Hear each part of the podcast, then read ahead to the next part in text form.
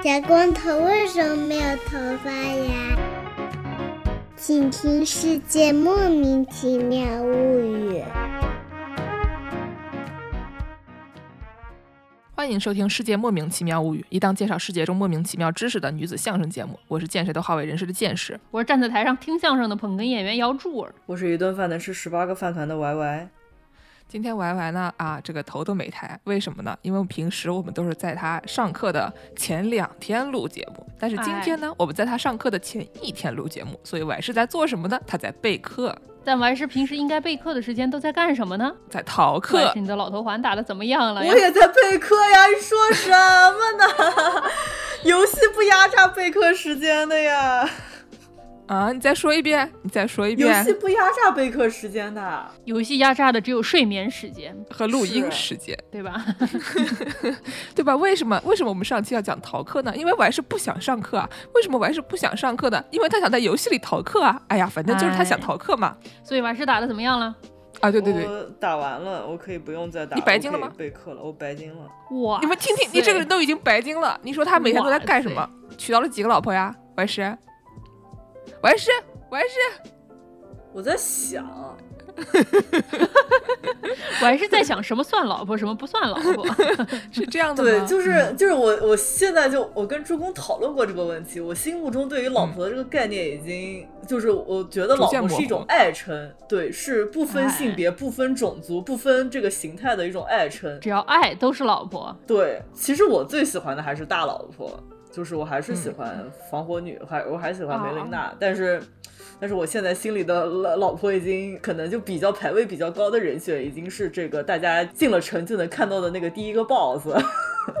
哦，那个大蜘蛛是吧？那不是大蜘蛛，不是，你说什么呢？进了城的第一个 boss，哦，就是那个上次茄子被打的死的那个吗？就那个恶兆妖鬼。哦，知道了。啊，为什么你喜欢他呢？因为这个大哥的身世背景特别的曲折，然后他这个身世背景除了特别曲折，他还有颗善良的心。所以也算老婆是吗？所以他就想守护。什么什么意思？我们节目变成故事 FM 了吗？真的是，这都已经突破了老婆的界限了。但是怎么说呢？昨天，今天这个开头绕的有点远啊。昨天我听了 B B Edit，B B Edit 里面的婉莹说听故事 FM 听到掉发，因为故事 FM 最近好多节目都是男的出轨，女的出轨，男的出轨，男的又出轨啊之类的这种。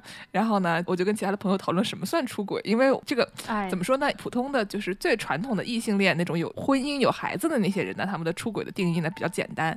但是呢，就是对吧？你周边如果你的朋友不光是这样的人，比如说有的人他他认为他是无性恋，有的人认为他更喜欢更喜欢树等等的。然后我们就说，那什么算什么算出轨呢？然后我就想到，哎呀，昨天哈师傅借给我的电吉他终于到了。哦，那么我的正牌老婆是我的木吉他，但是我现在有了新老婆，怎么办呀？要看你的电吉他有没有一颗善良的心。我跟你说这个事儿，嗯，那肯定有，那肯定有，对吧？就是他的他的前怎么说？他的前妻啊，我觉得我这话说不下去了。圆，你接着他的前妻有一颗善良的心。哎，对对对，哎呀，哎，好了好了，我们聊正经的啊。这期节目就跟囤菜有关，大家都看到标题了。为什么跟囤菜有关呢？嗯，这个。大家都懂的啊，嗯，大家都懂的。这我给大家说一下，就是最近这段时间的做这个上海居民们的这个心理健康问题吧。就是，嗯，这个怎么说呢？因为我们几个是之前一直在美国中西部吧，美国中西部众所周知，经常有暴风雪，对吧？就是经常会是什么，可能一个星期那下雪下的你。出不了门儿，当然我是我是作为一个有腿儿没有车的人，我这个出不了门儿啊。还有的人他因为要铲那个车，他也出不了门儿啊。怎么说呢？或者就是下太大了，比较危险等等的。有的时候下个一天两天之类的那种，就还怎么说呢？一到冬天呢，总归会有个几天你不太有可能出门的这种情况。然后呢，还有就是美国呢，毕竟是一个怎么说呢？感觉他们这个危机意识还挺强的一个国家，而且这帮人真的是食品非常的工业化，他们就不太爱做饭。哎，就是所以很多人。从小都吃的是微波炉叮一下出来的那种饭嘛，嗯，就所以他们就是冰箱比较大，而且他们有很多很多大量的那种可以直接放在橱柜里面的那种食品。比如说什么罐头食品啊，然后就是包装好的像是麦片那样的形状的东西，就是啊各种通心粉啊什么的，让大家囤那些，囤习惯了以后呢，就觉得好像嗯有个一个星期不出门基本没什么问题，因为他们就是一个星期买一次菜，有人两个星期买一次菜的那种。啊，对吧？就是美国人去超市都是囤满后备箱，然后放在家里面两个星期不出门，就还挺正常的。我很少有说一个礼拜去超过一次超市的，都得一个礼拜才能去一次。嗯超市也怪远的，开也开好久呢。而且你去那对 Costco 啊，那买的那菜，你一个礼拜能吃完，我叫你一声英雄。对，我上次还真吃完了一盒那个有二十二十来个的可颂，所以说，你说一般人能跟您比吗？你是我们台的英雄，好吧？你的哦好的像你的你的 title 叫什么？你是一顿饭能吃十八个饭团的 YY 啊。什么英雄王、英雄王 YY 吗？还是 AU 王？您这 是饭团王给你写一个悲惨的身世故事，然后然后哎给你一颗善良的心，给你把它放到那个里面当 boss 怎么样？你要长成什么样？我给你捏一下。啥都别说了，跪下来喊老婆就得了啊！对对对，所以就是我们对于这种一两个星期不去超市这个事情，感觉就还好。但是呢，我回国了以后发现啊，就是中国的菜场啊、超市啊等等的，就跟欧洲很像，就是很农业。对，大家呢都是非常的喜欢说，就是现吃现买。呃嗯，欧洲人其实德国人不太行，但是法国人很行。法国人很喜欢去菜场，法国人就是你在你这个小 neighborhood 里面你走走走走十五分钟的距离里面，基本上是肯定能走到你的蔬菜店、什么鱼店、肉店、面包店，还有那种有时候面包店跟那个 patisserie 还分开，就是那个小甜点店、嗯咖啡店，什么都是这个小社区里面必须得全部都有。然后你跟他们都搞得很熟，你还你买肉还得问人家怎么切什么什么那种。那就是他们是那种，日常要去这些地方，然后日常要买菜，不像美国人那种就是囤好了微波炉叮一下就完事了。什么德国人最厉害的就是我们有。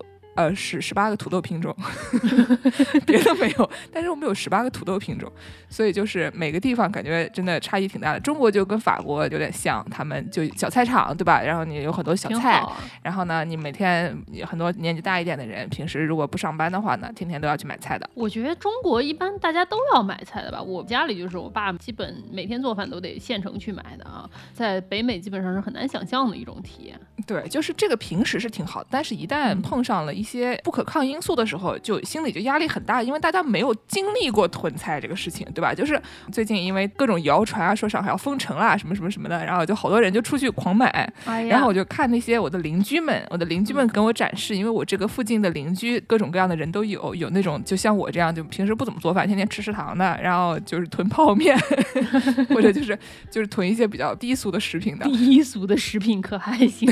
还有一些那种就是大家闺秀，或者说那种阔太太，阔太太他们就是掏出来，他拍一个小视频，全都是绿叶蔬菜那种，就是大户人家都囤绿叶蔬菜。我一边看一边笑，一边就想说，大姐，你觉得你这能吃几天？就是你是吃完的还是放烂的，对吧？就是。囤绿叶蔬菜这个事情，就感觉不像是劳动人民会想象出来的事情，有一个问题，大白菜算绿叶蔬菜吗？不算不算，哦，好的，当然不算了。我的那没什么问题大白菜哪大白菜的绿叶在哪里？那是白叶蔬菜。哎，我们那之前不还介绍过大白菜那个拿出来黄的是新鲜的，不戳上洞它才不会变绿。对，大白菜，因为它那个叶子是黄的嘛，它不哎是绿的。对对对对他们囤的绿叶蔬菜就是像菠菜呀，就是什么鸡毛菜那种，就是放三天就嗯化成一滩水啊。三天有点夸张，但是就你一个星期嘛，就差不多蔫了的那种，就是还是稍微有一些激进了。嗯总之呢，就是因为有这么一个上下文啊，就是最近这个上海的小区一个一个封，二加二加二的啊，什么七加七加七的啊，什么样的都有，哎对对对各种做算术啊。有的朋友，我我讲一个案例啊，我茄子本来我跟他约着说我们去滑滑板，然后茄子跟我说我们今天去吧，因为我当天晚上正好买了食堂的晚饭，所以我想说啊，明天吧，我今天晚上吃完这个，明天我们俩一起出去吃饭。哎，第二天茄子给封起来了，哎，然后呢，封起来了以后，变成了一个油封茄子。对，变成一个油封茄子。然后呢，过两天浦东又给封起来了，所以茄子一直封在里面，就再也没有出来过。嗯，还好我中间去给他送了一次菜，我给他送过菜了以后，浦东封起来了，我连送他、哎给他送菜的机会都没有了啊。哎呀，然后昨天昨天杰哥给我发发个短信说：“天呐，你这里面竟然还有枸杞藤！”不是，就是我给他送的菜里面有枸杞藤，我我其实我都不知道什么是枸杞藤你也是。抢的是吗？就见着绿叶就拿是吗？没有，我我去他家附近的河马买的，他们家附近的河马哦又便宜又好，还是非常优秀的。嗯，就是美国这边也发生过相似的情况。之前二零年三四月份刚开始的时候，大家不让出门，所以大家都去囤菜，超市里鸡蛋什么乱七八糟都没有，所以说大家都已经杀红了眼，就。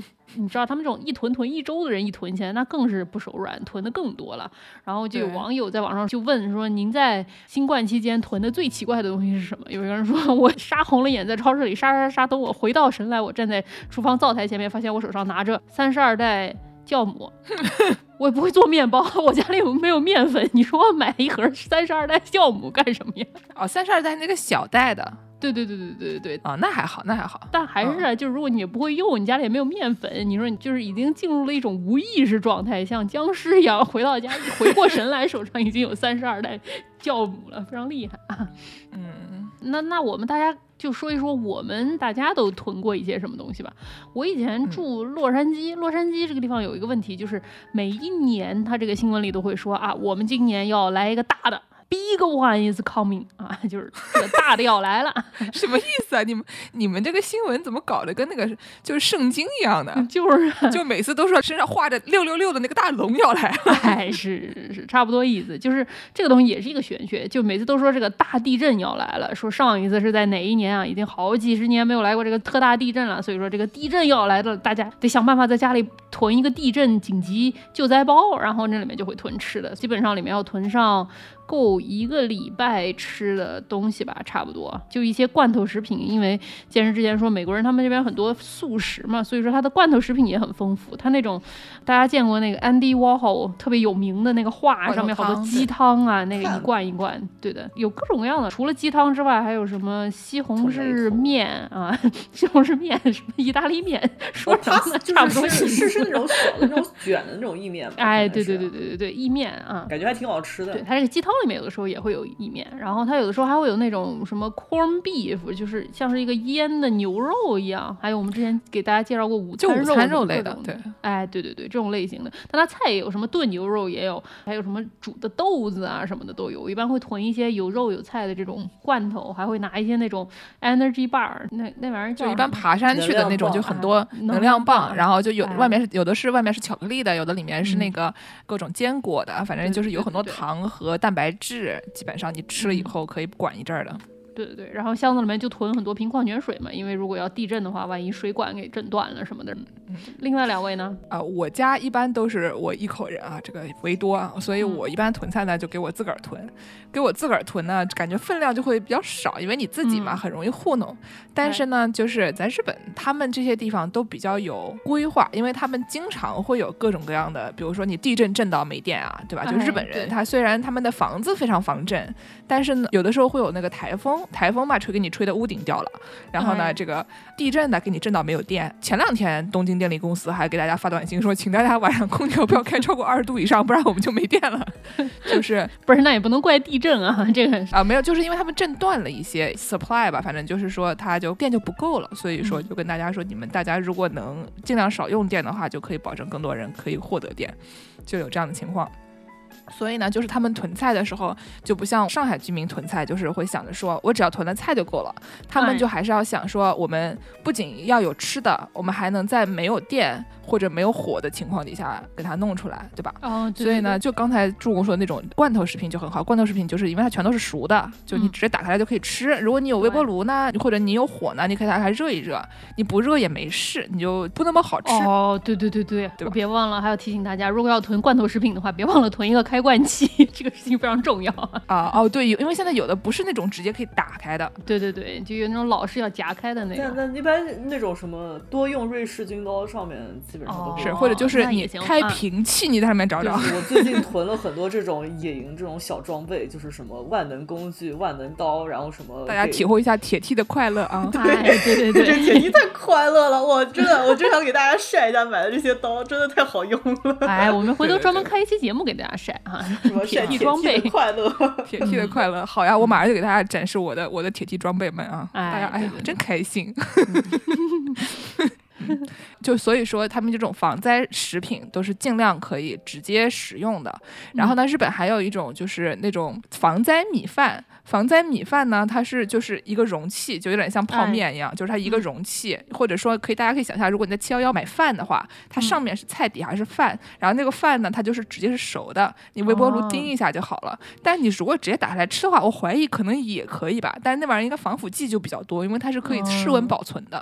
然后以前就是我刚去的时候，就也不太知道它是什么东西，我就看它有这个即热米饭，我就买了点，觉得还挺好吃的，然后也不用自己煮饭，就很开心，吃了一一包五。盒以后，下次再去，发现它放在了那个防灾的那个 section 里面，然后我就想说，哎呀，算算了吧，等到下次有灾害的时候再吃吧。哎呀。那也其实有这些东西啊，基本上如果除了这些以外的话，我都尽量囤一些什么土豆啊，就是根茎类的，对吧？土豆啊，什么洋葱啊，大白菜啊，啊，就跟刀老师说，冬储大白菜堆门口那种，就是能不放冰箱的就可以不放冰箱的那些东西，就这样他们的保质期久一点。然后肉类的呢，就多囤一些罐头，哇，或者是冻的那种肉，对，冻的或者罐头。然后剩下的就是米嘛，米和那个就 pasta，就我喜欢，我比较喜欢吃面类的，所以我的一般都囤 pasta，那些东西也是可以直接放在室温里面也没有关系的嘛，挂面或者那种干面条也可以哈。对，所以就是以上这些东西，就这些大白菜类的蔬菜，你可以不用放冰箱啊，最多土豆会发芽，但是 那可不能吃啊，不然就变成爱尔兰人。哎，说什么呢？哎，Twinkle Twinkle Little Star，对对对，嗯，就这一类东西不用放冰箱，然后呢，那个罐头的肉也不用放冰箱，然后 pasta 也不用放冰箱，所以就是这些东西你囤了吃了肯定不会死，对吧？哎，而且它也不会坏，你心理压力就没有那么大。那我还是呢，我还是都囤什么啊？对啊。啊，我我一般不囤粮。哦，我还是是我家里能有粮就已经很不错了。我还是的问题不是不囤粮，而是囤什么吃什么问题吧。但我一般家里不会少吃的，就是总有东西能吃。哦他一顿饭要吃十八个饭团，你觉得呢？啊，也是。如果说要再囤粮的话，家里不够放了。啊，是，就就是就一般也是可能一一两周去一次超市，然后就去超市一下子就买能吃个一两周的东西，然后偶尔还会买一买什么。所有的，所有人哦，对对对，这个我还是会吃代餐，嗯。所以我们之前做过代餐的广告呢，因为我还是真的是会吃代餐，我是真的会吃。我还是还问我说，你觉得这代餐好吃还是那个代餐好吃啊？我了一个，这是问题问我干什么？我像是这种人吗？不是，我造的是真的好吃。你说好吃就好吃，好吧，宝贝。行行吧，行吧。不管怎么说吧，所有人没给我们打钱，我们这个广告不做啊，不接，不不做，不做，不做，不做啊。等到等到打钱逼掉，逼掉啊，逼掉。哎。但我之前，我记得新冠那段时间，就是刚开始封的那段时间，三四月份嘛，我好像就当时立刻上亚马逊买了一箱辛拉面。哦哦，我也是，我特别喜欢囤辛拉面。对，就辛拉面挺好的，因为它就一买就是可能是二十四包这种样子的感觉，然后就能吃个大概三个月吧，就还挺好的。是挺好，而且耐放，而且百搭。辛拉面里面加午餐肉啊，朋友们，加点那个豆芽，加点午餐肉，加点鸡蛋啊，就做成部队锅了。主要是辛拉面的好处在于，它虽然它是一个拉面，但它味道很重。比如说你真的要在家里面待一个星期不出门的话，你需要一些味道比较丰富的东西。然后就是你家调料如果不够的话，有辛拉面还是可以撑一阵子的。哎，是是是，嗯，总之我还是是不囤粮的。我们知道了，他家平时一直都是囤着的，囤什么吃空什么。对，也不会吃空，但就也不会少粮。就像之前剑师说，那你们下雪的时候怎么办呀？我说就是暴风雪也能开车，其实 所以就不太存在这种。需要囤粮的问题，不然就饿死了哈！一天不出门就饿死了。对，所以说最近的观察是，感觉这个上海居民平时还是过得比较好，就没有太多的这方面的需求。所以一到可能有这方面的需求的时候，大家就比较的比较紧张。毕竟咱们这个江浙沪人民嘛，讲究一个吃的食材的新鲜，对吧？是是的。前两天有人跟我说，他们就是已经封在家里面，还在吃腌笃鲜。哎呀，这么厉害的吗？马兰头挖了吗？还能出去挖马兰头吗？现在？哎呀，可能在小区绿化带里面挖马兰头吧，就真的挺强的。那我们下面给大家说一些这个其他的跟囤菜有关的内容啊。哎，我和助攻都在网上搜啊“囤菜”这两个字，然后呢，搜“囤菜”两个字呢，就看到了同一篇的这个文章，然后呢，他们里面都提到了但丁。是啊，上来就给你扔神曲，非常厉害。嗯，对，就觉得这个引用非常厉害，因为但丁说呢，不要囤菜啊，囤菜会下地狱。啊，当然，你干什么都会下地狱，在但丁你干什么都会下地狱。你刚才我们说什么出轨也会下地狱，对对对谈恋爱也会下地狱。那那个是因为有小叔子所以下地狱了，那的确是出轨啊。啊，不知道的朋友们可以倒回去听我们之前说过一期神曲入门啊，但丁那一嗯期。嗯嗯嗯，就是非常的跟宇宙结婚啊。哎，就但丁呢，他地狱嗯篇的应该是第四章还是第五章里面就讲到说一些这个浪费的人和这个囤哦菜的人，或者就是喜欢囤积东西的人，这两种人呢都在这个地狱里面。哦，然后就是说，有的人他是就有点像那个买买油条，买两个人吃一个人认一个，哎，买那个什么豆浆啊，喝一包认一包那那种人啊，就比较很喜欢浪费的这种人就不好。那是不然后呢，还有一种呢是那个特别吝啬的，就是什么东西都囤在家里面，就不与他人分享啊，大概就这个意思。贪婪的人这种感觉对，，因为我不懂意大利语嘛，所以我看的是这个英文版的，它它就一部分人是这种 hoarding，就是喜欢 hoard 的食物；另外一方面就是浪费，就 waste，啊，或者他用的是什么 squandering 啊，这两种人，这两种人呢，他们就在地狱里面啊。我给大家朗读一段这个中文版，中文版没有写成诗歌体，它就是散文体。好，我们看见这里的人比别处更多，有的人从这边，有的人从那边，大喊大叫，用胸部的力量滚动着重物啊，跟西西弗斯一样。用胸部的力量，西西弗斯还是有手的吧？是这你要靠胸肌，好吧？啊，哎哦，我靠为你说直接用胸去推呢，听上去也挺厉害。胸口碎大石。哦，但是这个其实我觉得是胸口碎大石，因为他说 chest against enormous weight 嗯啊、t h e y strain their chest 哦 against 哦 enormous weight，所以说的确是。所以他们没有手吗？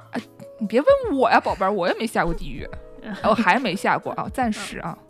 然后呢，还说他们碰到一起，互相碰撞，然后就各自掉头往回滚动，一边喊，下面是引用：“你为什么吝啬？”和“你为什么浪费？”他们就这样各自在昏暗的圈子里面的一半边儿，在这个半边儿就走啊，环着走，又向遥遥相对的另一个终点走去，彼此还喊出责骂的话。到达这个终点以后，他们就再顺着自己那个半边转回来，再次比武啊。听起来像什么呢？像完事和他的老婆 在那个斗兽场里面就在那里弄啊，就搞来搞去啊，看谁先杀的死杀的死谁。就刚才你说那个老婆，哦，我我把人杀了，这个问题不大。不是，等一下，你这是你这是士气。对啊，就是所以说就是但丁说了啊，不要囤菜，囤菜会下地狱。虽然是不是同一个东西，但是我们毕竟是看了同一篇文章，上来就跟你讲但丁，就觉得很好笑。因为囤菜这个动作，它一般也就是这个 hoarding 嘛，就是这个囤的这个动作。在但丁那儿，他就觉得有的人这个 hoarder 他会在家里面放很多他觉得会有不时之需的时候会用的东西，实际上就是挺浪费东西的嘛。你说你都在家里，放什么一百个塑料袋，哎，叠的整整齐齐放在那边。你要能叠得整整齐齐，那也好、啊。一百个塑料袋，你在家里有一百个塑料袋，也不是太夸张吧？就是啊，哎，总之呢，就是这个囤菜啊，或者就是囤积物品这个东西，在很多地方看来都是不太好的，是因为呢，就是每次一大家一有什么事情，大家就紧张嘛，一紧张就囤，囤了以后呢，就容易打起来啊。对，而且你一有事你一囤，你就可能就会失去理智。有的时候买的很多东西，你并不是你需要的东西，然后你就浪费了，因为你并用不到它。酵母，对啊，就像问问大家，什么福岛核泄漏的时候，你买的盐吃完了吗？对，嗯、就是我给大家说一个这个囤菜囤到打起来的案例啊，这个在哦美国内战时期，就是一七七六年到一七七九年之间啊，美国这个发生了一场人称“面包暴动”的一个一个事情。哎呦，就是呢，那个时候的美国的这些这个老姐姐们啊，老姐姐们呀，嗯，他们呢缺钱，对吧？缺粮食，缺哦食物，因为当时尤其是南部嘛，他们就是嗯发生了很多骚乱，然后就打起来了。就怎么说呢？物价又很高，对吧？收入呢也不高，嗯，哎然后呢还有很多的就是南方城市很多难民。然后造成了住房短缺，比如说像李士满啊，李士满他的人口从一八六零年的三万八千人增长到了一八六三年的这个十万多人，所以就是两、超过了两倍嘛。那才三年啊，就是原来那个粮食供应就跟不上了。然后呢，还说就当时因为打仗嘛，所以这个两方的这种觅食军队啊，他们就是出去觅食的时候，就把这个村民们的食品给吃了。哎然后村民说：“我那我吃什么呀？对不对？就是你把我的庄稼割了，你把我的畜生杀了，那我我吃什么？吃你，哎呀，对啊，吃他们。这美国这个军队不行啊，没听过一句话吗？不拿老百姓一针一线啊，怎么回事儿？你们 作风有问题他只是没拿一针一线啊。”啊！他也没有拿一针美国人一可能也没有拿一针一线啊。对，然后呢，还有，而且一八六二年，我们刚才说了，这个是七六年到七九年嘛，后面还有这个干旱。就是所以本来粮食已经匮乏了，还有干旱。就等等的，还有刚才助攻说的盐，就是以前嘛，因为没有冰箱，对不对？是啊，你保存食品呢又比较困难，所以一般都你得。给它腌了，然后风干等等，就需要很多盐。是的。然后呢，当时这个盐它就又比较难以获得，因为它要去这个什么盐矿啊，或者说去这个就海边上弄嘛。但是呢，他们这个当时这个联邦就封锁了一些进口的方法吧，所以就是很难在你的内陆就很难获得这些盐，所以就盐就很贵，这个食品就很容易坏。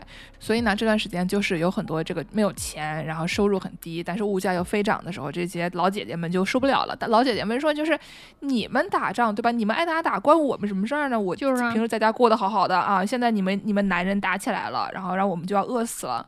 所以很多妇女和其实也有很多男的，但是就是因为怎么说呢？妇女出现的时候，大家都会觉得哦，来了新的东西，像有点像那南京出现了野猪一样啊。就是毕竟一般妇女也不太干这种事儿，对，一般妇女不太在这样的场合出现啊。所以有很多这个妇女同志呢，他们暴力侵略、抢劫了很多的商店。对，所以就是为了这个面包大打出手，就有点像是最近这个，就我们区有一些这个老姐姐们，她们大半夜的，因为就是小区一直封着，然后呢，这个小区给他们一段时间，让他们出去买菜，然后老姐姐们出去就杀红了眼，就是想去获得一些这个绿叶蔬菜等等的。法国超市里的 Nutella 降价了。哦，对，法国超市里 Nutella 降价的时候就是那个样子的。嗯，对，所以说在这段时间里面就有很多的类似的情况，就是据说在一七七六年到一七七九年之间。历史学家们找出了大约三十场类似的这种食品暴动，哇！就比如说那种店老板，他就会囤，囤了以后呢，就把这个价格就弄上去了，弄上去了以后呢，再再通过这种让大家产生恐惧心理，一起过来买，买了以后他就这个价格就高了嘛，就可以他店老板他就可以挣钱。哎呀，然后呢，还有一些什么就是糖呀，对吧？就是刚才我们说的那些盐这些东西，本来就比较少的，平时都需要，所以这个价格就一高了以后，大家就有的时候说这个东西我是必须的。但是呢，你又没有，然后店老板还在那边就恶意提价，所以就造成了一些这个暴力事件的发生。黑心商家，嗯，最近的黑心商家很厉害的。前两天高岛屋被罚了，说什么因为一颗白菜卖什么七六块钱多少的被罚了。我的妈呀，那活该！但是高岛屋平时就卖的很贵，那赶上多伦多水平了。我那天去买了一颗白菜，他给我们他卖了我九刀吧，我真的要死亡。哇！哦，美国也有，就是你在 Whole Foods 这种地方买白菜，其实也这个价。中国超市买白菜一般不会有这个。最近也是涨价涨得厉害哦，对，最近涨价涨得厉害。你们那边油多少钱了？哎，我买了一个那个半电车半油车的，我现在电能跑到的地方我就去，电跑不到的地方我就不去了。加肉说 算，真 是好聪明啊！嗯。然后呢，呃，我们继续说啊，这个囤菜囤菜要下地狱这件事情啊，哎，在一战期间的英国啊，囤菜这个事儿它是犯罪。哎呀，因为呢，就是美国在一战期间他就没怎么打，对不对？就所以就是他也没有受到什么影响。但是呢，那些打了的地方啊，比如说这个英国，他准备的食物就不是很够，他很多都是通过这个进口的嘛。嗯，然后呢，他就有的时候会依赖一些从加拿大或者美国进口的食品，所以他这个打仗的时候，有的时候他整个国家他其实只有两个星期的食品。哎呀，就听起来非常的危险。令人紧张，对。然后呢，当时英国士兵每天的口粮是一斤面包，这个六十克的果酱或者干果，八盎司，八乘以二是两百克吧，就大概四两的什么新鲜的或者干蔬菜，然后还有一些黄油啊、盐啊、胡椒啊、芥末的这些东西。那也不很多。所以就你想想，它首先是没有肉的，就是你士兵对吧？你一天只有一斤面包吃，嗯，然后还有一些这个就是四两蔬菜，基本上就这些了，还有一些黄油什么，稍微有一点糖分哈。但总体来说还是比较寡淡的，嗯，还是比较寡淡的，嗯，没什么太多东西，而且这是士兵的口粮，你就想想看，他你要是不上战场的那些人，他们吃什么啊？还是一想就让人觉得比较紧张。所以呢，就是在英国那个时候，因为你整个国家就只有两个星期的吃的，真的你供货链一断吧，你们就饿死了。所以说这个囤积食品，有的时候就会出现一些比较严重的后果啊。有一名妇女叫做杰西·克拉伯夫人，她因为囤积食品啊，收到了九张传票。嚯！就是当时这个政府就认为说，你要是在家里面囤太多了的话，你可能要给你关起来。嗯，认为这是一种啊犯罪行为。那因为这个警察在他的商店橱柜里面发现了一吨的食品，就。这这也是商店老板娘吃的的是吧？啊，那那太可恶了。对他本来自己比较有钱，然后呢，他就是商店老板娘，就有点像是把价格提上去以后，让大家来抢的那种行为，就比较的奇货可居啊，就是相当于一个当年的高岛屋啊。哎呀，然后呢，他就是靠囤菜拿它来出售，然后呢，法院就判定他有罪，对他的囤积的食品啊处以了罚款，但是好像好像没有进监狱。嗯，就是毕竟可能第一次，这个资本家对，然后呢，后来就大家就发现了这个问题啊，就是你一个国家只有两个星期的食品这件事情是不行的啊，太吓人了，对吧？所以呢，就是在后来到二战的时候呢，各个国家都开始率先囤菜，就是觉得可能这些供应链会断了或者之类的这种时候呢，他们就先给它囤起来，而且会给大家一些配给，比如说。以免发生这种就是大量哄抢的事件嘛，就是国家先上来就说，在这段时间里面，你什么东西就只能买这么多，你买了超过这么多的时候就不行了。但是我们给你配的，就是你任何时候都可以买到，只是说呢，你不能就是你你不能囤，只能我来囤啊。哦，就你不能一个人个人买太多，我可以分给你，对吧？你可以每天来买，但你每天只能买，比如说每人几个鸡蛋这样啊。对对对对对，比如说像美国这种地大物博的地方呢，它其实，在菜方面不是太讲究，因为他们农田很多嘛。嗯，就是你在美国的国土内部不太会碰到说什么，因为我们加州地震了，所以我们就是整个国家都没有吃的了，就不像日本，你说它地方比较小嘛，你稍微有一些什么自然灾害，就感觉比较严重啊，或者英国它也比较小嘛，但是美国。地儿大，他这儿不行了，那儿还行，所以就是饿死应该是不太至于。但是呢，他们在偷袭珍珠港之后的不到一个月，他们实行的配给计划是从轮胎开始的，就是不是从菜开始的，是从轮胎开始的。然后，因为他们可能很多这种材料就都拿去打仗了，所以就是在这个民用的这些材料就不太有了。所以呢，就美国只允许一些 essential workers 啊，医生、护士，呃，开大巴的啊，公共汽车车主，开卡车的，开农用拖拉机的这些人，他们可以。购买新轮胎，就是你要去医院上班的啊，你不去医院上班的，那大家就死了，对吧？所以医生、护士一般都是非常重要的。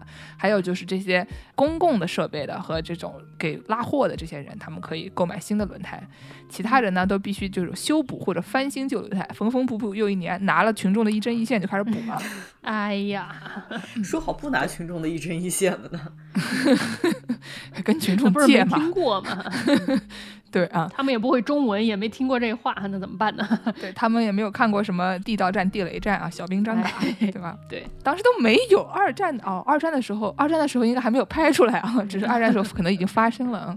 嗯，当时呢，那些人民就是，如果你需要新轮胎的话，你得通过当地的这个配给委员会啊，等于你要跟居委会申请啊，跟他说我要新轮胎，然后他们就想想说行不行，行的话就给你来一点啊。然后呢？因为发生了这个事情以后，人民群众他也不傻，对不对？我知道你来了一个，就会来第二个，就是，所以大家就开始占星，大家就开始就预测哪些 哪些商品可能会将来会被这个限制，会被配给。学诸葛亮呀，夜观天象。所以他们就他他就提前囤，我先囤好，在你跟他说我一天只能买一瓶之前，我先给他囤好，那不就没事了嘛，对吧？妈妈，你看那个星座长得像一颗大白菜，我明天去囤 大白菜吧，是这样吗？对，所以他们呢，就是一开始有的人倒可囤一些什么 whisky 啊，囤一些香烟啊等这些东西，但他们最后也没有被列入这个名单。毕竟酒之前也禁过什么的啊。对，就就开始瞎囤。然后呢，就有一个历史学家就研究了，发现说百分之二十的美国企业都参与了这种囤积，然后呢，想要在黑市上销售这样的行为。然后在二战期间的所有的这种商业行为里面，所有的采购里面有百分之二十五都是非法的。哎呦，这个你想想是没有办法的事情，对吧？就是有的时候。你比如说最近啊，就是上海很多地方，他们的堂食都不给开了，很多区他们堂食都不给开了。但是呢，就是我发现很多地方的堂食，它是以一种二十世纪上半叶禁酒令时期的美国的形式在发生的。就是你不说我不听，我们大家都没看见，反正就是发生了就是发生了。就是你想想，他们那些人其实也挺不容易的。比如说你这个店租你得付吧，然后你手上的菜你不会烂掉吧？他就是他这个堂食，他其实是也是开着，但是他其实比较安全，因为他有每个一批人他都得有自己的小房间这样子，所以就是也看情况。就是说从道德上来讲他是没有问题的，从法律上来讲的话呢，可能还是有问题的，所以就是也不好说。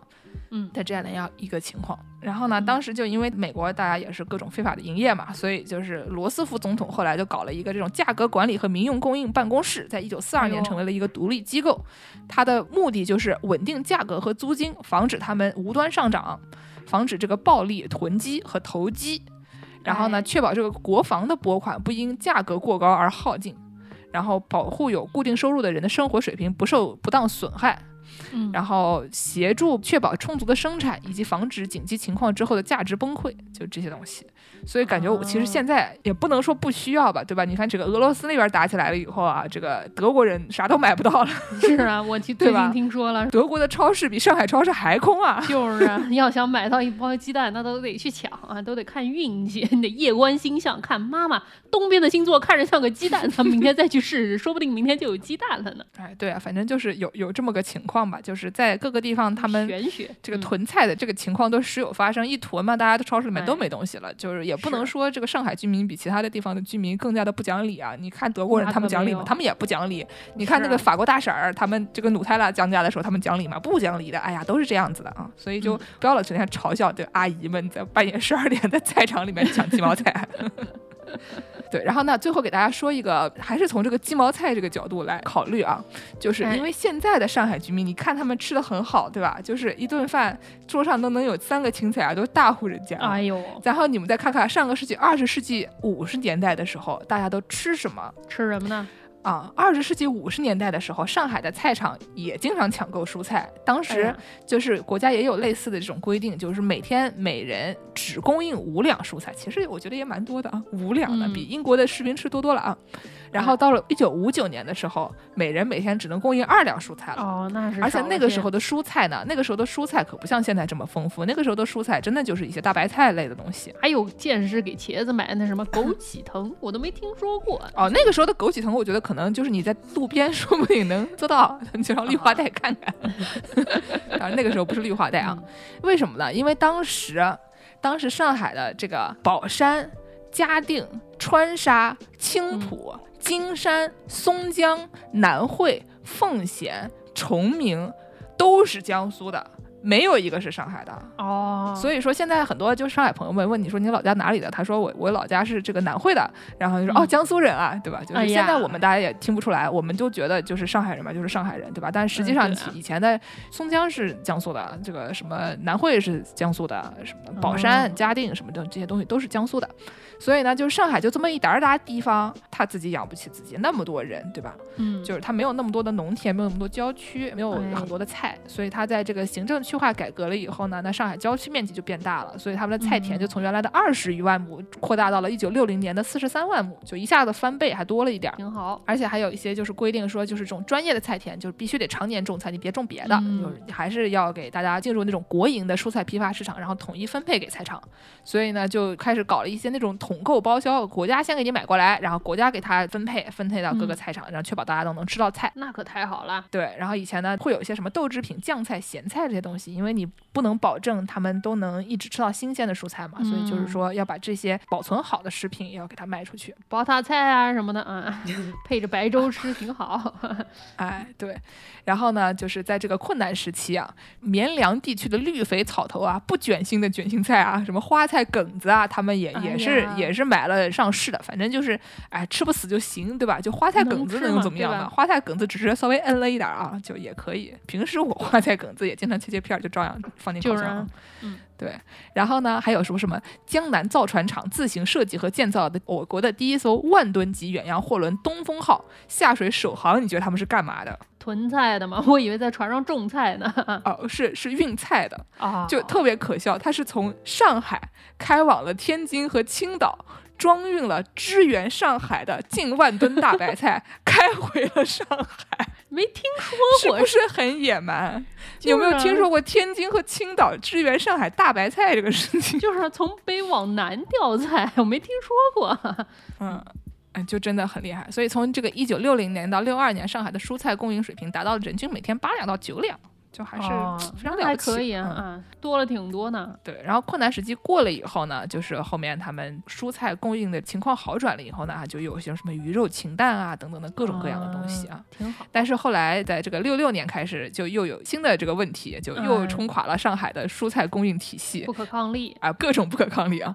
所以呢，就上海当时就是每户人家只有一张小菜卡，你可以凭着这张卡定量购买蔬菜，定量购买副食品，什么鱼肉、禽蛋、白糖、豆制品等等这些东西，就是这个各种各样的就问题吧。然后后来还有什么菜田，有的是改种粮食了，然后种蔬菜，它就只追求数量，不追求质量了。所以是在那段时间有这个蔬菜市场上面有各种各样的问题，一会儿丰收了，一会儿这个又不行了。丰收的时候说是二十世纪七十年代有一年，人民广场堆放过大白菜。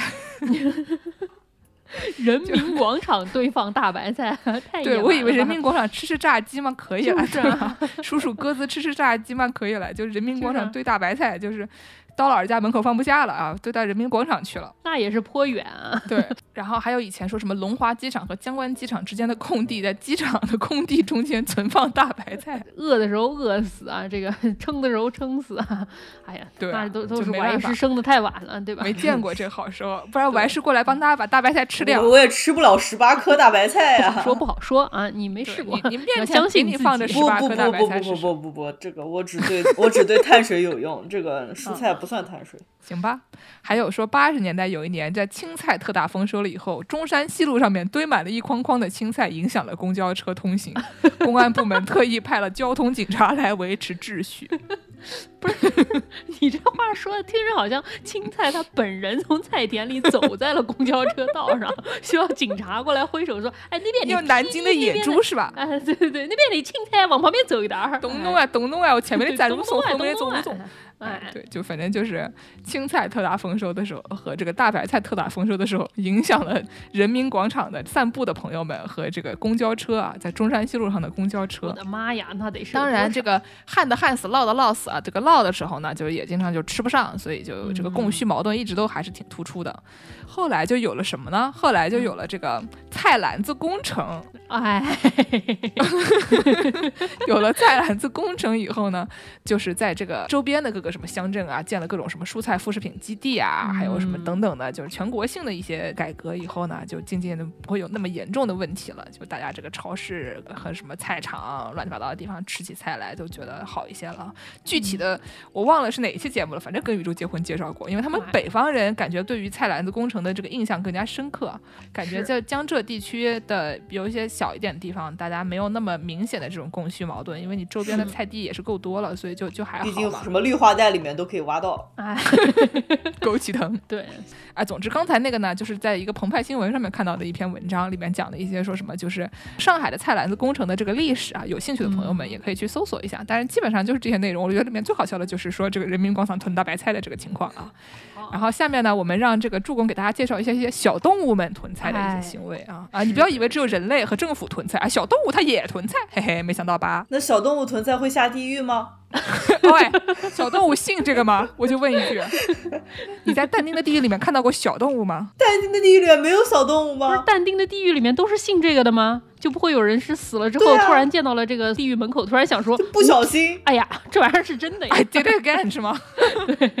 嗯，不知道啊，这个大家可以进行讨论啊。对，小动物囤菜下不下地狱？我觉得肯定会有朋友说，小动物，嗯，像什么这种松鼠之类的，如果从你手上抢饼干、抢鸡腿的话，他们可能会下地狱，因为就是你会不是很开心啊。但你觉得你这个也是人本位的新思想啊，这样是不对的。我们也只能提供人本位的思想，我们能提供这个就是什么乌鸦本类的思想吗？就是对啊，就是我就是一个后口动物啊，五六米 前口动物怎么想我不知道啊。就是，但是你会想啊，说但丁说这些人下地狱是因为他们太贪婪了，囤到太多自己不需要的东西，所以说这个贪婪才下的地狱。动物囤都是出于需求，哎。他还不一定，我一会儿给你说啊。您说的对。先给你说一个非常厉害的一种动物，叫做鸭类，就是那个乌鸦的鸭啊。乌鸦都是很聪明的嘛，大家知道，这个乌鸦实际上它会认人的，就是它它能认得出来人脸，它能知道昨天朝我认识字的就是你，就是你，你不要装。哎，我今天就要抢你的饼干。对对对对对，你不要以为我不认得你，我已经认得你了。旁边那个红衣服是李马，我告诉你，我认识。所以说，乌鸦是非常厉害的。科学家做研究之后发现，说乌鸦的这个海马体比一般鸟类都要大。海马体就是管记忆的这个东西啊。乌鸦不仅有对事件、对人脸的记忆，它还有对空间的记忆。所以说乌鸦一般它都可以在冬天到来之前啊，就收集好多种子，然后偷偷把它藏在各种各样的地方。大家知道那种有说法说什么乌鸦喜欢亮闪闪的东西，去人家家里偷戒指啊，去偷钱啊，偷硬币啊什么的这种事情嘛。然后有几种特别厉害的鸭类里面啊，有一种叫做北美星鸭，它叫 Clark's Nutcracker 啊，克拉克的胡桃夹子，这个东西对胡桃夹子，嗯，北美星鸭是星星的星，乌鸦的鸦啊。这个鸟是科学家研究的所有鸭类里里面这个海马体最大的，记性最好是吧？对对对，记性最好，囤最多。说观测到的最厉害的一只在一季囤了九万八千多颗种子。哇，那科学家数的也很厉害，就是快十万颗种子。是是是，他们有人专门就是研究这种鸭的啊，专门数这个的是吗？对对对，就整天在野外啥事儿不干，就跟着它跑。它囤到一个地方，你看它跑了，你跑进去给它扒一扒，数一数，看它到底囤了多少。这样，嗯，那他们肯定会认为那个囤九万八千的那个乌鸦会下地狱吧？就是啊，你也不吃。但是其实囤这个不一定是一件坏事儿。比如说有一种鸭叫做灌篮鸭 （Blue Jay） 啊，这个鸟挺有名的，长得挺好看的。灌篮鸭什么意思？它会灌篮高手那种吗？就是头上是蓝色的。冠是头冠的冠啊！哦哦，吓死我了！我以为它就是死他们当个谁？灌篮鸭它是主要囤的是橡果子。刚才我们说这北美星鸭，它主要囤的是松果啊。据说这个灌篮鸭它囤橡果囤的特别杂，而且它囤的这个范围特别特别广，所以说很多橡果就靠这个灌篮鸭来播种啊。就是它它囤了，比如说它忘记吃了的，埋在地底下，它就又长出新的橡树了。又挺好的。有科学家认为，冰河世纪结束以后，橡树迅速的向北方繁繁衍，然后都。是因为这个灌篮鸭把他们那个种子往北带过去。说现在世界上有十一种橡树都是靠灌篮鸭给他们播种啊，没有灌篮鸭他们就灭绝了。所以说还挺厉害。而且灌篮鸭还会做什么呢？我们之前节目介绍那个种米的那个那个游戏里面说要干什么？要选种。灌篮鸭是一个选种大师啊。它就存起来的种子基本上都是能发芽的，它只有百分之十不到的种子是坏的种子不能发芽的。那就是相当于像菜场里面那种会敲西瓜判定这个西瓜好不好吃的那种老姐姐啊，非常厉害的老姐姐啊，说的就是我，对吧？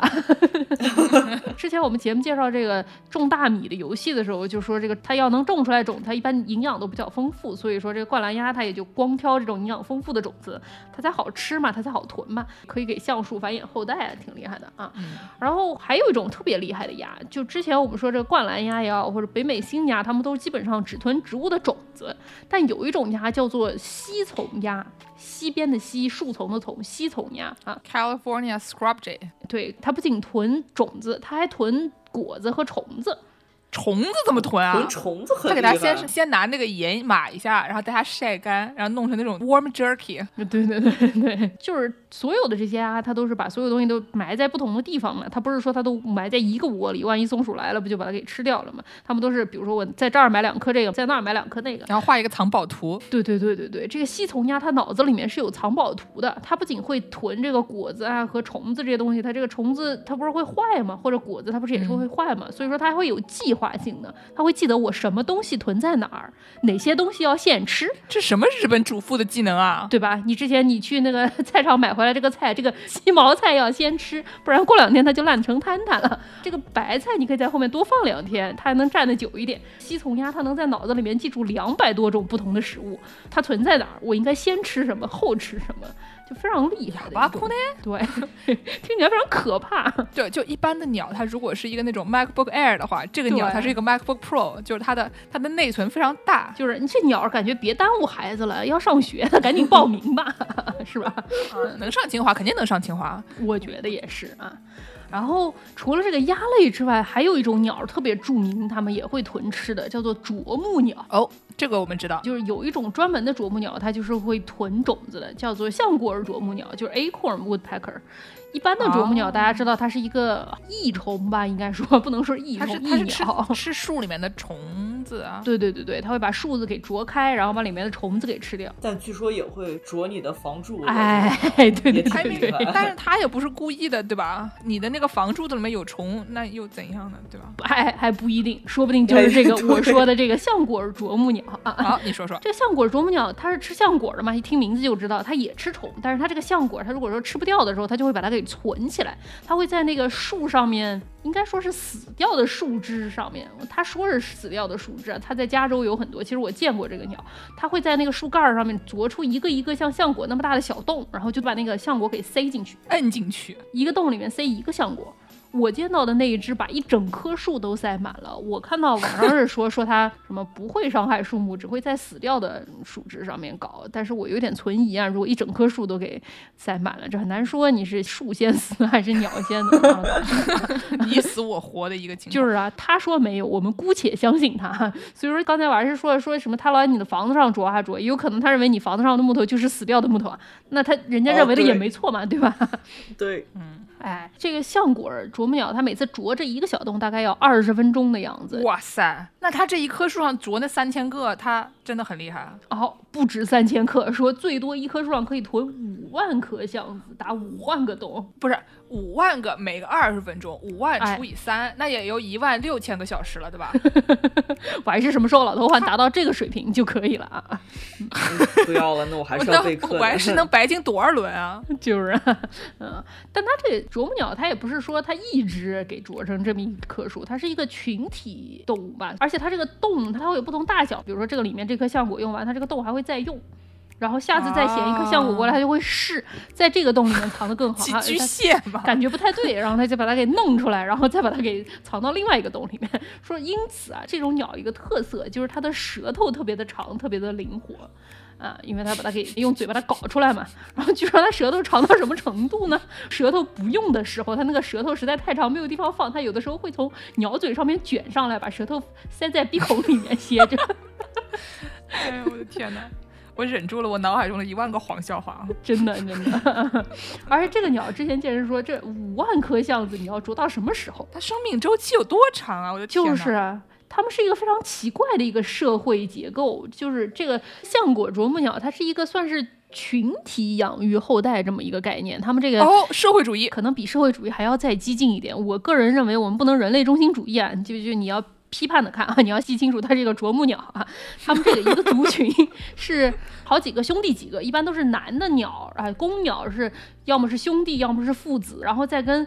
几个雌鸟也是姐妹，然后比如说三四个雌鸟，三四个公鸟，然后它们就七八只鸟就互相配对，不在乎是谁是谁的后代，大家就共同养育后代。Grace Anatomy。对对对，反正就听起来不是很好吧？这个做法，如果说要是在人类社会有点落后啊，但鸟类社会可能没有这个影响吧？就是它不一定说是近亲就会繁殖出活不下去的后代吧？哦，不是近亲的问题，就是他们互相是没有血缘关系的，只是兄弟之间，不管是兄弟几个，或者是爸爸和儿子哪。一个的小孩跟另外对方姐妹几个，love shuffle 吗？不就是 啊，love shuffle 啊，那听着没什么太大的问题，对 对对对，只要不是多对一，但是好像呀，不管怎么说吧，反正就就群居嘛，群居嘛，就还好了。这样群居繁衍后代，好像生存率比较高一点嘛，大家一起繁衍小鸟，可能生存率比较高一点吧，绝对。然后他们就是，比如说这一组七只鸟啊，四个男的，三个女的啊，他们就站着这一。根树枝，这就是他们的领地。比如说，这五个男的里面，这五个男的，这五个雄鸟里面最厉害那只雄鸟，如果它死了，那这一窝雄鸟他们就没有什么特别的竞争力了。所以说，就会有别的雄鸟就把这一窝给赶走，另外一家人再跑过来占了你们的地，跟这雌鸟再交配，这样的感觉。所以说，是一个家族联姻的感觉。然后他们也会抢这个橡树啊，毕竟这个橡树里面有五万棵呢。对啊，里面有多少颗橡子啊？这个东西都是有非常重要的这个。地产意义的，对吧？前人埋下去的橡子还没有挖出来呢，变成搞房地产了是怎么回事？感觉像日本黑帮。你还别说，真的特像黑帮。就如果说有一段这个好地段啊，这个房价又很低啊，这个又朝南啊，又是落地窗啊，又是学区房啊，没有这些啊的一 一块这个橡树，如果说本来的那一群鸟跑了，或者没有能力斗不过周围的鸟了，然后这个周围的这些鸟就会来互相打架抢地盘儿。然后这些鸟打架不仅是一个族、两个族群打，他们有的时候还会好几个族群一起加入混战。他们打的时候打的非常的暴力，就是然后舌头互相就是拽别人，甩舌头是吗？对，那个扼住命运的咽喉是吗？对对对对对对，不知道他们打的那个场面还是挺血腥的，有的时候会血呼淋辣的，有的时候什么眼睛都被啄出来了，哎什么啄呀残疾了。，就跟小鸟怪的不得了。反正挺厉害的，边打据说还会边骂，说这个你要是打架的时候骂的声音特别特别啊，你就远处就听在打架，打架就在喊哇咔哇咔哇咔，哦，有趣。而且不仅是有来打架的，这还有来围观的。说有的族群一想就觉得我不是这附近最强的鸟哈、这个地方打群架我肯定打不过，他们就不去打，他们就在旁边看，然后会一打打好几天，每天打十个小时，别的鸟就 在旁边看。那也蛮开心的。不是，是他们是不是派几个人在那边看，然后再派几个鸟，就是趁他们没注意的时候，去他们那个树里面就抠点橡子回去啊？我听说，据说是什么去学习别人的战术，到底去观察一下我打不打得过？我觉得这个这个我觉得这人类中心主义了。我觉得学习战术这个人类中心主义了。对对对，很难说。但是你说他怎么知道我是打不过，我就是去看的，我不是去打的呢？他肯定也是有这么一个观摩的心态，看一看我到底打不打得过这个概念啊。毕竟鸟打架有什么战术？不就是作吗？不就是舌头呼舔吗？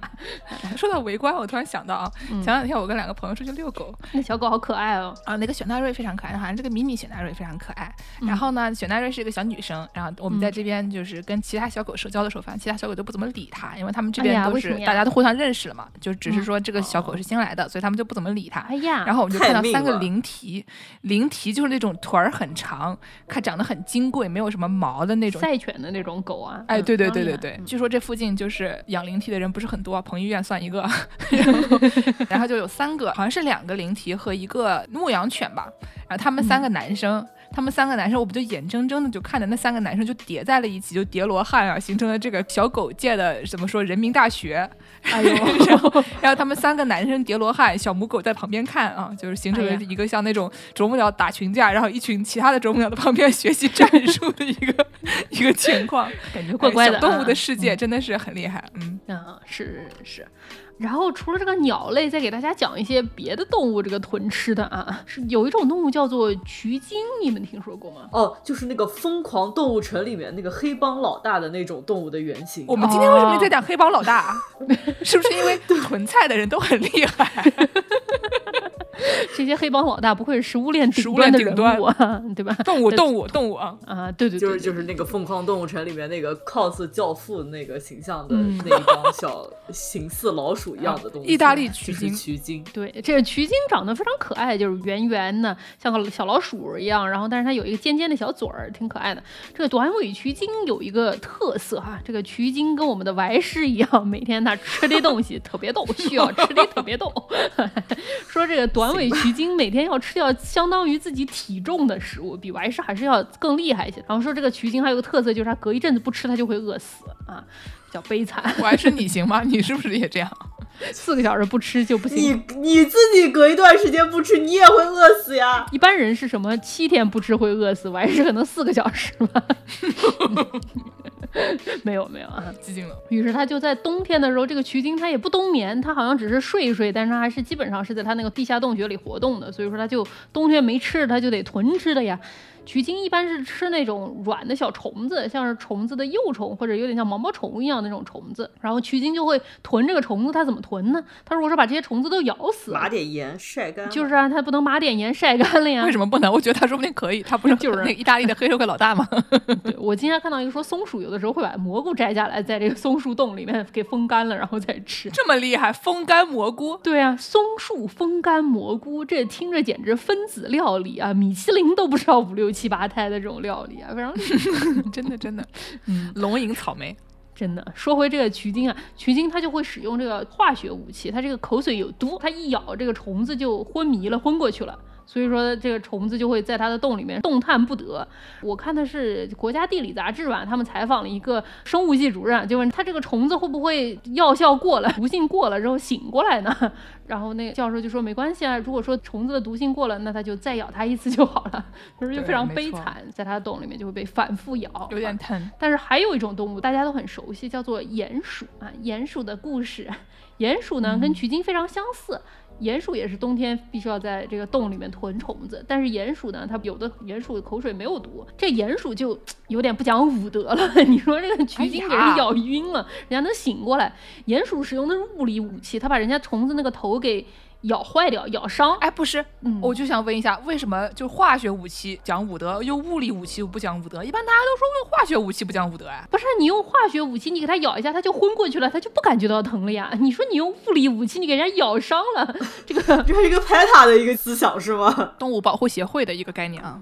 也行吧啊，反正这个鼹鼠它把这个虫子的头咬伤了，外面又特别冷，这虫子就跑不出去了，就只能在它这个洞里给塞着。鼹鼠，我觉得如果说要有动物必须得下但丁的地狱的话，我觉得鼹鼠得下。鼹鼠经常囤到自己吃不下的量，说 最多的一次，科学家从一只鼹鼠的洞里挖出了四百七十条虫子。它就是晚报，它就是觉得这样好晚报，就是啊，完全就吃不掉，而且还有人观察到说，这个鼹鼠咬过的虫子，如果它吃不掉，到了春天偷藏好了，还会再拱一拱，拱出去跑掉。那那听着还挺环保的，其实，但是多疼啊，对吧？他囤了四百七十只，最后四百五十只，他们就是恢复了就走了。但是这个脸上就已经造成了不可恢复的伤害，只能去钟楼上撞钟了。以后这个生活 感觉造成了一定的影响啊，对吧？没有，他们可以出去组一个足球队啊，对不对？就是那么多虫子，把自己咬成几段，然后组一个足球队也可以的。嗯，还有一种特别厉害的动物叫什么蜜罐蚂蚁，你们听说过吗？在澳大利亚的有一种沙漠里的蚂蚁，总觉得像是。小熊维尼爱吃的东西，嗯，差不多。反正说这个蚂蚁，它平时就是吃花蜜的。然后，但是它们冬天或者是在有的时候不怎么下雨的时候，没有什么花给它们采的时候，没有食物，它们该怎么办呢？它们就会指派一些工蚁，用自己的身体作为囤食品的工具。就是这有吃的时候，这几个工蚁就在窝里面，然后这些别的工蚁就把吃的运回来，就喂给这几个工蚁吃。然后一个小蚂蚁最肥的时候能撑到一颗葡萄那么大。然后就圆圆的，像一个蜂蜜的蜜球，然后到时候吐出来给大家吃是吗？是吐出来吗？要是吐出来还好一些了，他们就直接把人家肚子给戳破了吃。破开来哦啊！这个东西不仅蚂蚁吃，据说人也会吃。据说澳大利亚的这些朋友们，有的时候在地里捡到了这个 蜜罐蚂蚁，也会做一做，就跟什么那个吃迎春花的蜜的感觉差不多。我怎么觉得这跟鹅肝是一个道理啊？那他是自己把自己变成这样的，不能怪我们，对吧？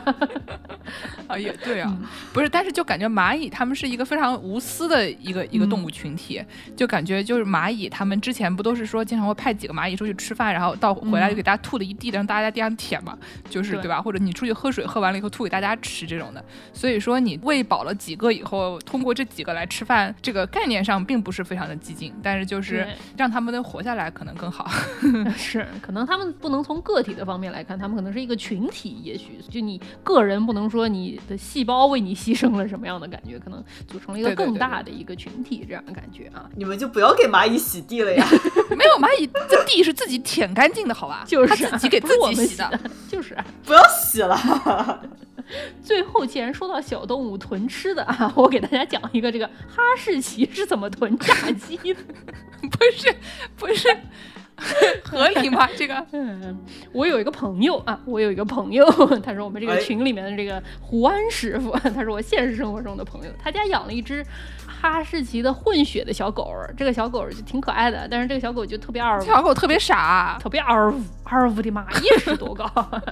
有一天，这个胡安师傅和她丈夫两个人买了一盒这个 Popeyes 炸鸡，放在家里，然后呢就放在他们家挺高的一个桌子上。他家那狗虽说也挺大，可能有个三四十斤吧，但是怎么说呢，那桌子也是颇高的，所以说他俩就没多想，然后就出门了，就把狗放在家里。结果回来一看，发现这个两大块炸鸡全没了。哦，想说那这狗一下吃了两大块炸鸡，那可能不能行吧？这个是不是得去看医生啊？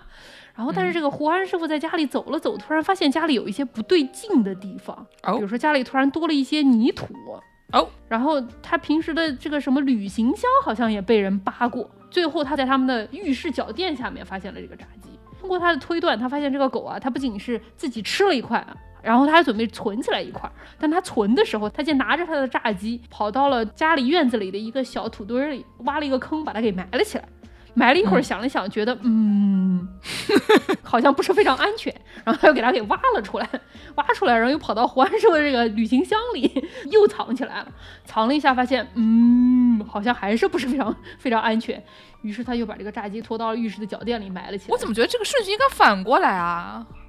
到底是个二五郎当的狗，就是从泥土从外面进来，然后泥土的印子到了这个旅行箱里，又从旅行箱里慢慢延续到了这个垫子底下，非常厉害啊！这是感觉是一期柯南的节目啊。嗯，给大家推送一张这个小狗的照片吧，我来发给两个主播看一看。那狗叫什么？以前管它叫什么？撒旦还是叫什么？啊，对对对对对对对对对。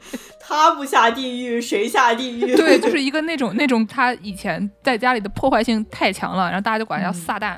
最厉害的时候吃过一个吹风机啊，嗯，哎呀，这狗真的是长得二不两当，非常可爱，我非常喜欢这个狗，但是非常可爱。但是我感觉这狗的破坏力有点有点强，感觉行动能力非常强，这个思考能力吧，可以可以再可以再精进一下，以后可以再先想再做啊。我感觉就归根到底，这个小狗可能是个白羊座，对对对对对，就是就是出门不带头，哎，傻死的了。好，那我们讲完了小动物们囤菜以后呢，最后这个如果有的朋友真的听我们节目是为了一些就是纯纯的有用的知识的话 啊，这个我们这期节目是有一些纯纯的有用的知识的。夜观星象，看它是什么菜，你就明天去买什么菜，也是非常有用的。我们在这边还能看到那么多星星，我就问了一句：你住在哪块啊？紫金山，你上紫金山？哎呀，紫金山上得去啊！现在 现在南京不能讲。哎，最后给大家说一个，这个我们的好朋友田师傅，田师傅呢是一名在这个上海地区的一名非常有智慧的这个不是家庭主妇啊。就是他的，他在家庭主妇的这个工作上面有非常深的造诣。然后呢，就是因为我们知道，很多时候就是你网上搜到各种，比如说囤菜的知识，比如说你做一个什么酱，然后呢，你给它放到冰格里面弄成一格一格的，或者说你那个肉怎么样，你先给它处理好，然后放在那个小冰袋里面，切成一块一块的，等等这种这种东西，你知道是知道，但是呢，就是你就算是学了，你不会做的，就有的事情实在是有点太麻烦了。而且就比如说每个人的冰箱的大小是有限的，就是你看日本家庭主妇做的是很好的，但是你要不是个细从鸭，对吧？你的大脑没有那么多精力让你去 process 这些内容，就除非你拉一个特别大的 Excel 表格。就我知道真的有人这么干，因为就有的时候大家就真的挺焦虑的。但是你除非拉一个特别大的 Excel 表格，然后把你每天要吃什么东西，把那个菜谱全部都写上去，然后把这个需要什么东西，然后倒过来推理，最后你把所有的菜买好，把它那个分类，给它预处理等等的全部都做好，这个你都不晓得要花多少时间，对吧？现在大家在家工作本来就已经这个心力交瘁了，你还在让人家干这个，这个难度实在是有点大。但是呢，我们田师傅作为一个就是这个比较朴素的智慧，他给大家介绍了一些比较基本的，大家都可以做到的一些囤菜的时候的处理方式。囤什么菜，然后除了囤什么菜以外，还有这个买回来了以后怎么稍微弄一弄之类的，我觉得还是可以的，大家可以听听借鉴一下。嗯，好的。Hello，大家好，我是田师傅，是一名生活在上海的普通中年女性。最近和很多上海人一样，我每天从醒过来开始就在为买菜、囤菜、做菜焦虑。我觉得这有点像小学时做的一个游泳池，一头进水，一头排水的应用题。一面我要考虑每天我需要买什么菜，能买到什么菜；另外一方面，我又要考虑怎么合理的消耗我的这些菜。小时候做应用题的时候，想为什么有人 要在一个水池里面一面往里灌水，一面让它排水？现在我知道这个真的是一个非常实用的问题。当然，其实我不是那种精通生活妙招的生活达人，所以我说的我的囤菜和做菜的想法，都只是我个人的一点小经验和大家分享。首先是我在买菜的时候会搭配购买保质期短、中、长的食物。绿色的叶菜，比如菠菜、嗯米线、啊茼蒿等，它理论上的保存时间是很短的。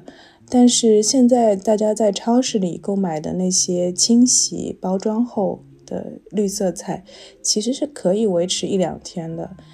你把它放在冰箱里，如果不是特别追求菜要新鲜，嗯，摘掉一些黄叶子、烂叶子，一两天以后还是可以烧的。那生菜、卷心菜都是可以存放比较久的叶菜，还有像豆类，比如蚕豆、刀豆、豇豆，还有像土豆、茄子、黄瓜、青椒等。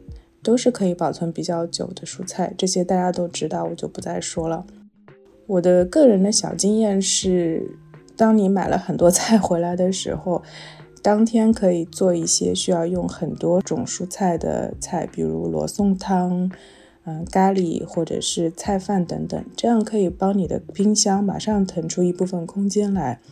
然后你做的这个大锅的菜也可以慢慢的吃，或者比如说呃菜饭是可以把它冰冻起来的。很多人都说可以把绿叶菜焯水之后，呃冷冻保存，但这个其实我是比较保留的，因为我们尤其是江南地区，它一般吃菜的习惯是清炒，而焯水后的菜再解冻。它一般只能水煮，其实跟我们平时吃菜的经验是相去比较远的。呃，因为这种菜它再解冻以后不是很好吃，所以我的经验是，人就会慢慢的把这些冰冻的菜忘记了，最后反而造成了浪费。我还有一个小经验是，呃，当我们买回荤菜，就是肉类啊、虾或者是鱼之类。一定要不嫌麻烦，马上把它分装。比如把大块的里脊肉切成小份，把虾仁、鱼等分成一次做饭的量，装入密封袋，或者是用保鲜膜包裹起来再冰冻。因为我们买回来那种非常大包的那个冷冻的荤菜。你如果直接把它扔进冰冻柜，当你 只想取一部分做饭的时候，就会发现根本没有办法拿出来。比如说十条冰成一坨的黄鱼，你是不可能把它徒手分开的。而呃冷冻的这个肉类反复的解冻冰冻又是不太卫生的，所以首先把它分装就会为后面省去很多的麻烦，这个我是很推荐的。其实我觉得我们日常吃的食物并没有很多的种类，而在中国的家常菜当中，这些常用的肉类和蔬菜的搭配其实是千变万化的，并没有什么一个定式。我认为家常菜的秘诀就是从食材出发，而不是从菜式出发来安排每天吃什么。所以，其实无论你的手头现在有什么菜，其实我想最后都是能想办法把它们都合理的利用好，做出可口的饭菜。希望大家都能够平安度过这段日子。再见，谢谢。感谢田师傅的这些非常有用的知识啊！那我们今天节目给大家放个什么歌呢，朋友们？给大家带来一丝曙光，带来一丝希望。我们给大家最后送上一首《希望的田野》啊！好啊，希望大家就早日看见希望啊，早日实现粮食自由。不行就绿化带呗，那怎么办？在美丽的村庄旁流淌着一片冬麦，一片高粱，十里荷塘，十里果香。我怎么听着跟江浙沪没有一丝儿关系？我们也有北方听众呀，你说什么呢？哎，最近他们不是还没被哦？最近也是北方听众也有被他们也啊，哎，好惨啊！最近真的是好惨啊！大家多囤点罐头啊，能囤到罐头囤罐头啊！啊，是是，大家加油加油！大家要向这个西从鸭学习，要记得二百多种吃的，还得计划好先吃啥后吃啥，然后大家找回来。反正你在家也没什么事儿，找吧，还是拉个 Excel 表格吧。对，拉吧啊，行吧。好，感谢大家的收听，大家可以在微信公众号、微博、豆瓣搜索“世界莫名其妙物语”，关注我们，也可以在这个微信公众号后台和爱发电平台给我们打赏啊。具体呢，就是点击喜欢作者，对不对？我每期都有公众号文章的，里面还有西从家的照片啊，非常可爱的那种，对吧？还有刚刚的那个撒旦撒旦小狗，对。然后呢，如果想要加入我们的听众粉丝群呢，可以在这个公众号后台回复加群，然后到时候哪天我师的猫咪想起来就给你拉进群里面。哎，你就去农广天地看一看，不仅能囤菜，说不定还能种菜呢，啊，都是有希望的。嗯，还有那个，如果有朋友要给我们介绍商务合作的话，要在这个后台找那个商务合作的 tab，然后里面就会有我们的这个联系方式。嗯，对，差不多就是这样，大家再见，大家下期再见，再见。